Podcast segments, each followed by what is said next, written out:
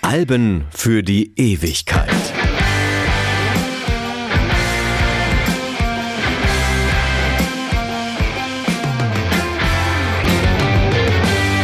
Hallo, ich bin Stefan Kleiber und digital ist besser. Das behauptet jedenfalls die deutschsprachige Band Tokotronik, die sogar ein ganzes Album so genannt hat. Um das soll es heute nicht gehen. Aber ist digital nun besser?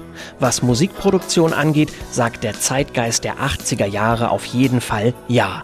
Brothers in Arms von Dire Straits ist das Album, das diesem Zeitgeist eine Entsprechung gibt. Seine Geschichte ist, zum ersten Mal in der Musik, der digitalen Audio-CD näher als der analogen Schallplatte.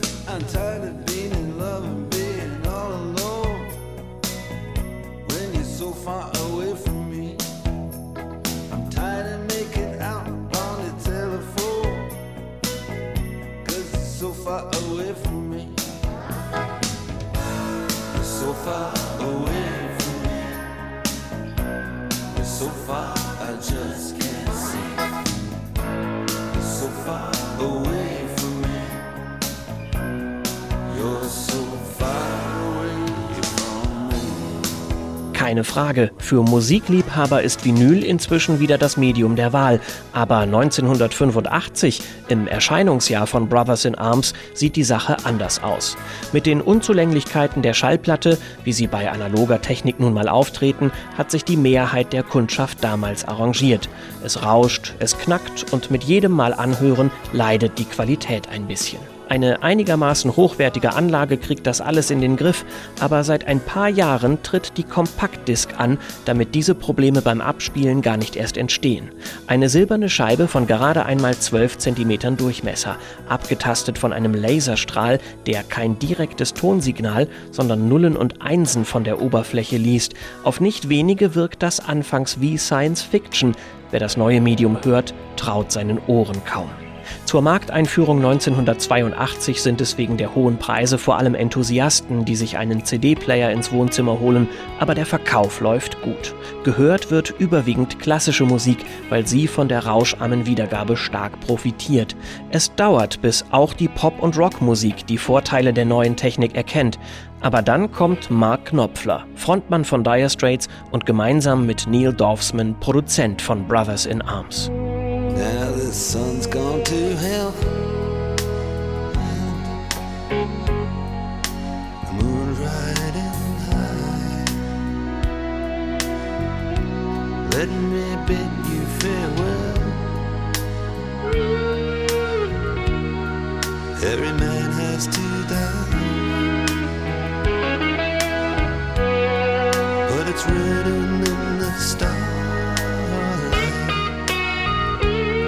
in every line in your palm. We're fools to make war on our brothers in arms. Mark Knopfler ist ein Mann auf der Suche nach dem perfekten Sound. Immer probiert er, durch technische Neuerungen noch mehr aus den Aufnahmen herauszuholen und schreckt dabei auch nicht davor zurück, viel Geld in neue Ausrüstung zu investieren. Die Arbeit am Vorgängeralbum Love Over Gold öffnet ihm diesbezüglich die Augen. Wann immer er die Spuren bearbeitet oder sie seinem Team vorspielen will, sie verlieren subtil an Brillanz. Knopfler wird klar, dagegen muss er etwas unternehmen, denn obwohl mit der Audio-CD endlich ein digitales Wiedergabemedium für den Endkunden in den Startlöchern steht, läuft die Produktion von Musik immer noch weitgehend analog ab.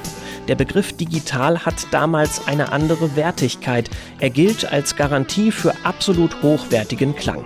Ein komplett digital produziertes Album, gekennzeichnet mit DDD, ist in den 80ern die Königsklasse. Die dreistellige Buchstabenkombination ist der sogenannte Sparse Code, wie er gerade in der Anfangszeit der CD gerne auf dem Booklet oder direkt auf der Silberscheibe vermerkt wird. Die drei Stellen geben die einzelnen Produktionsschritte des Tonträgers an. Aufnahme, Abmischung Mixung und Mastering. A steht für analog, D steht für digital und soll technische Überlegenheit ausdrücken. Die meisten Alben sind damals AAD oder ADD. Solche mit mehr Ds lassen sich nicht nur tatsächlich teurer verkaufen, sondern sollen auch den jungen CD-Markt voranbringen.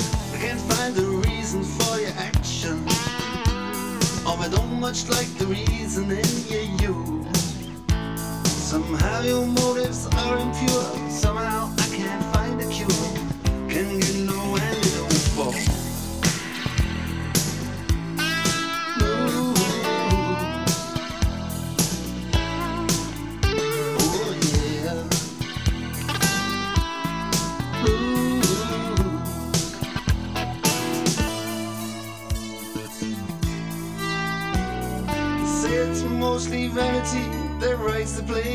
Act. They tell me that's what everybody knows. There's no such thing as sanity, and that's sane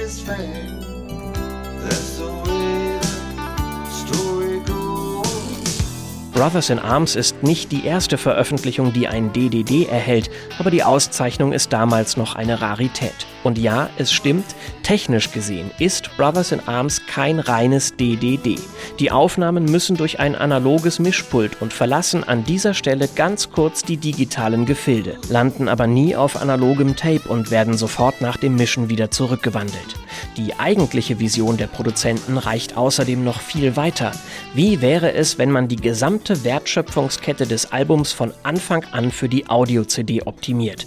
Bislang versucht die Musikindustrie mit Bonustracks einen weiteren Mehrwert gegenüber der Schallplatte zu schaffen. Auf Brothers in Arms erledigen das die Albumtracks selbst. Sie sind auf der CD-Version teils deutlich länger als auf der Schallplatte. Dire Straits Hang zu ausschweifenden Intros und komplexem Songaufbau begünstigen diese Methode, weil sich die Titel so relativ leicht kürzen lassen. Beim Song Why Worry fehlen den Vinylkäufern satte drei Minuten Spielzeit.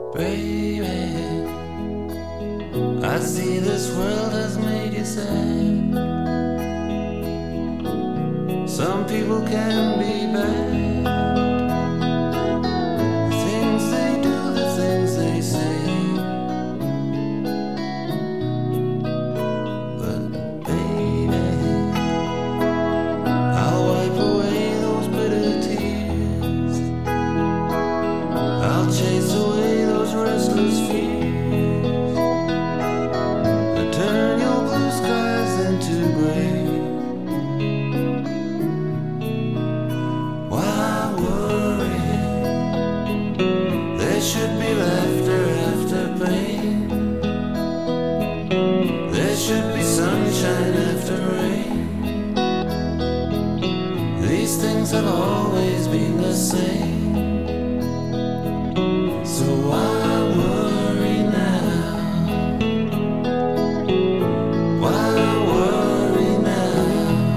Frühen digitalen Bandmaschinen der ersten Generation sind für seriöse Produktionen kaum zu gebrauchen. Regelmäßig fallen sie aus, erzeugen hörbare Artefakte oder lassen Aufnahmen gleich ganz verschwinden. Sie sind unzuverlässig und fehleranfällig. Das ändert sich mit den neuen 24-Spur-Maschinen von Sony. So eine brauchen Mark Knopfler und Neil Dorfsman für Brothers in Arms. Und sie finden sie in den legendären Air Studios auf Montserrat, eine Insel in der Karibik und britisches Überseegebiet. Das Aufnahmestudio gibt es seit 1979 und gehört keinem geringeren als George Martin, dem fünften Beatle, so nennen ihn die Medien wegen seiner Verdienste um den unverwechselbaren Sound der Band. In den Air Studios auf Montserrat entstehen in den 80er Jahren einige der besten Aufnahmen des Jahrzehnts, so auch das fünfte Album von Dire Straits, die sich hier im Oktober 1984 an die Arbeit machen. Bands und Musiker schätzen den Ort für seine einzigartige Atmosphäre. Das Studio ist klein, aber toll ausgestattet. Abgesehen davon fühlt sich die Arbeit auf einer Karibikinsel für die meisten kaum nach Arbeit an und man kann sich einbilden, diese Eindrücke auf Titeln wie Ride Across the River im Nachhinein musikalisch auch zu erkennen.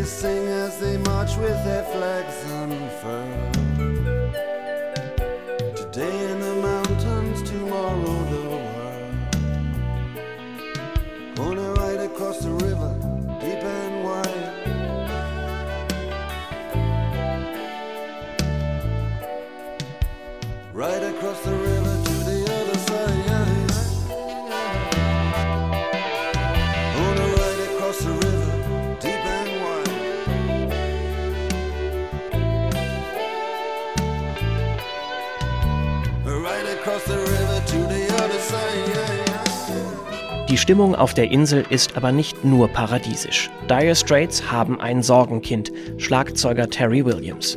In den Augen von Neil Dorfsman ist er von Anfang an nicht der richtige Mann für das Projekt. Mark Knopfler ist geduldiger und will es mit ihm versuchen. Doch nach etwa einem Monat im Studio zeigt sich, die Schlagzeugaufnahmen passen nicht zu dem, was sich Dorfsman und Knopfler für das Album vorstellen. Williams ist ein typischer Rockgitarrist, dem die Bandbreite an Stilen nicht so liegt, die ihm Dire Straits abverlangen. Also lassen die Produzenten Omar Hakim einfliegen, ohne genau zu wissen, ob er der Richtige für den Job ist. Keinem fällt es leicht, den unglücklichen Williams nach Hause zu schicken, und man erzählt sich, es hätte nicht viel gefehlt und beide Drummer wären sich am Flughafen direkt über den Weg gelaufen. Doch die Entscheidung erweist sich als Glücksgriff. Hakim bringt aus der New Yorker Jazzszene frische Energie mit, die der Rest der Band über das karibische Flair etwas eingebüßt hat, so erinnert sich Dorfsman heute. Hakim soll alle Schlagzeugspuren noch einmal neu einspielen und erledigt das in weniger als drei Tagen. Terry Williams wird zwar im Booklet des Albums genannt, tatsächlich hat aber nur eine einzige kurze Passage von ihm überlebt. Das Intro in Money for Nothing.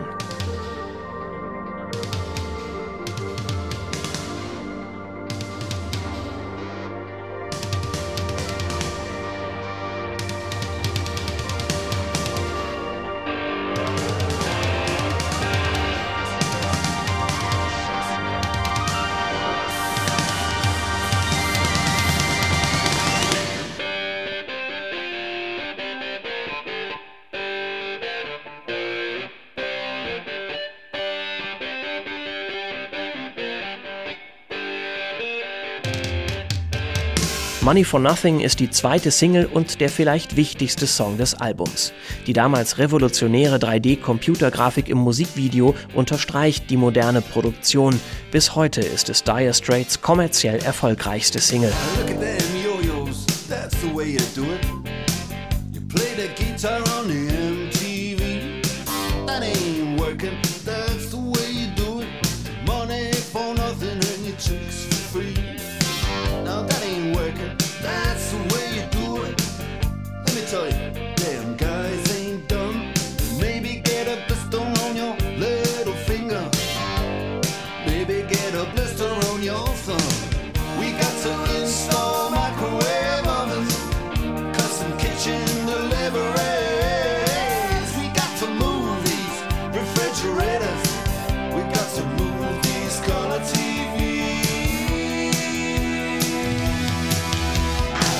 Das dürfte auch am ikonischen Sound von Mark Knopflers Gitarre liegen und dieser Sound ist, wie so vieles bei Brothers in Arms, offenbar ein glücklicher Zufall. Am Abend vor der Aufnahme hat Neil Dorfsman als Vorbereitung auf den nächsten Tag die Mikrofone im Studio neu angeordnet, ist damit aber nicht fertig geworden. Als Mark Knopfler tags darauf mit seiner Gibson Les Paul und den Verstärkern herumprobiert, bekommt Ron Eve, einer der Techniker, das mit und ist der festen Überzeugung, den perfekten Gitarrensound gehört zu haben. Eve verhindert, dass an den Mikrofonen noch irgendetwas verändert wird. Die Gitarre wird ohne weitere Effekte direkt so im Song verewigt. Auch dass Sting zur selben Zeit Urlaub auf Montserrat macht, als Dire Straits dort ihr Album produzieren, darf als nicht geplant gelten und damit auch sein Gastbeitrag in Money for Nothing. Oder Walk of Life. Eigentlich will Neil Dorfsman das Stück nicht dabei haben, wohl weil er glaubt, es würde das ohnehin sehr vielseitige Album stilistisch noch weiter verwässern. Also wird abgestimmt und Dorfsman überstimmt. Das Intro von Alan Clark auf dem Synthesizer gespielt und der klassische Rock'n'Roll-Rhythmus machen Walk of Life zu einem der bekanntesten Dire Straits-Titel aller Zeiten.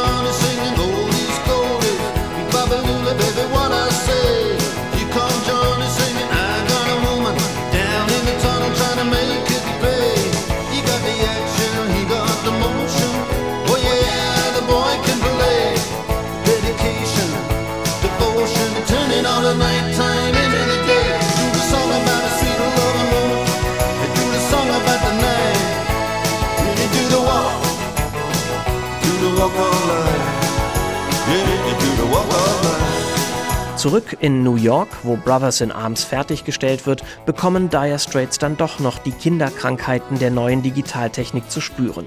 Die Saxophonaufnahmen von Michael Brecker für Your Latest Trick sind plötzlich verschwunden. Zum Glück hält sich die Band nicht mehr auf der Insel auf. So kann Sony den Cheftechniker höchstpersönlich vorbeischicken, um die Aufnahmen zu retten, was ihm auch tatsächlich gelingt. Dire Straits atmen erleichtert auf. Alles andere hätte bedeutet, Michael Brecker nochmal einladen zu müssen, um die Saxophonparts zu wiederholen.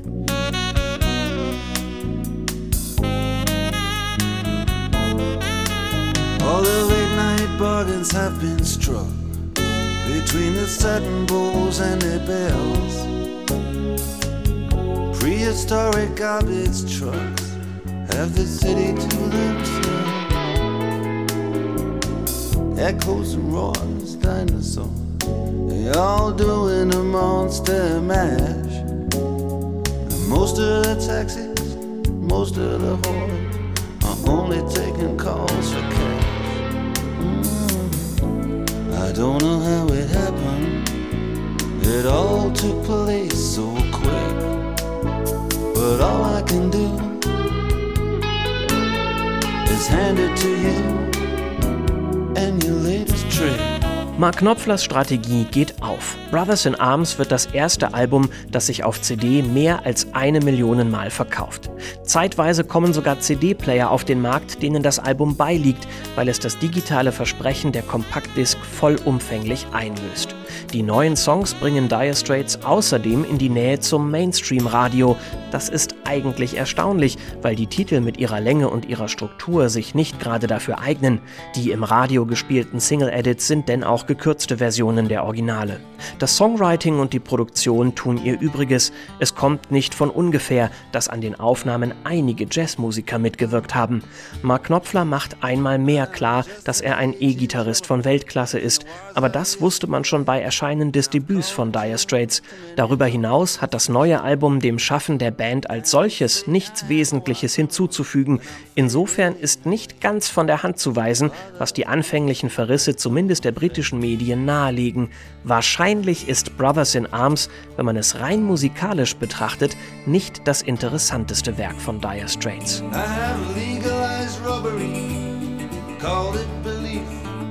I have a run with the money. I have a hit like a thief. Rewritten history with my armies and my crooks. Invented memories. I did burn all the books. And I can still hear his laughter. And I can still hear his song. The man's too big. The man's too short.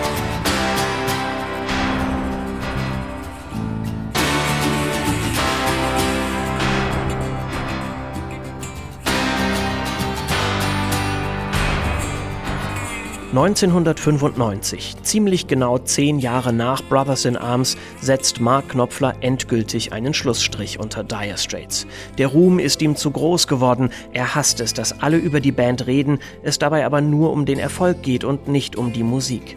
Bis zum heutigen Tag hat Mark Knopfler wiederholt alle Anfragen zu einer Reunion abgelehnt. Vergeblich versucht hat es vor allem Bassist John Ilsley, der die zweite große Konstante in der Besetzung von Dire Straits ist.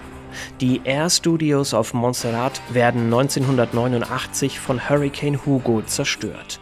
George Martin könnte sie reparieren, hilft aber lieber den Opfern, denn der tropische Wirbelsturm trifft die Insel mit voller Wucht. Bei den Plattenbossen setzt sich derweil die Erkenntnis durch, dass man Musiker besser kontrollieren kann, wenn sie sich in der Nähe aufhalten, statt irgendwo in der Karibik. Heute sind die Air Studios eine Ruine. Das schmiedeeiserne Tor verrostet, die Dächer eingestürzt, die Fassaden voll trockenem Schlamm und Vulkanasche vom Soufriere Hills Ausbruch nur sechs Jahre nach dem verheerenden Sturm.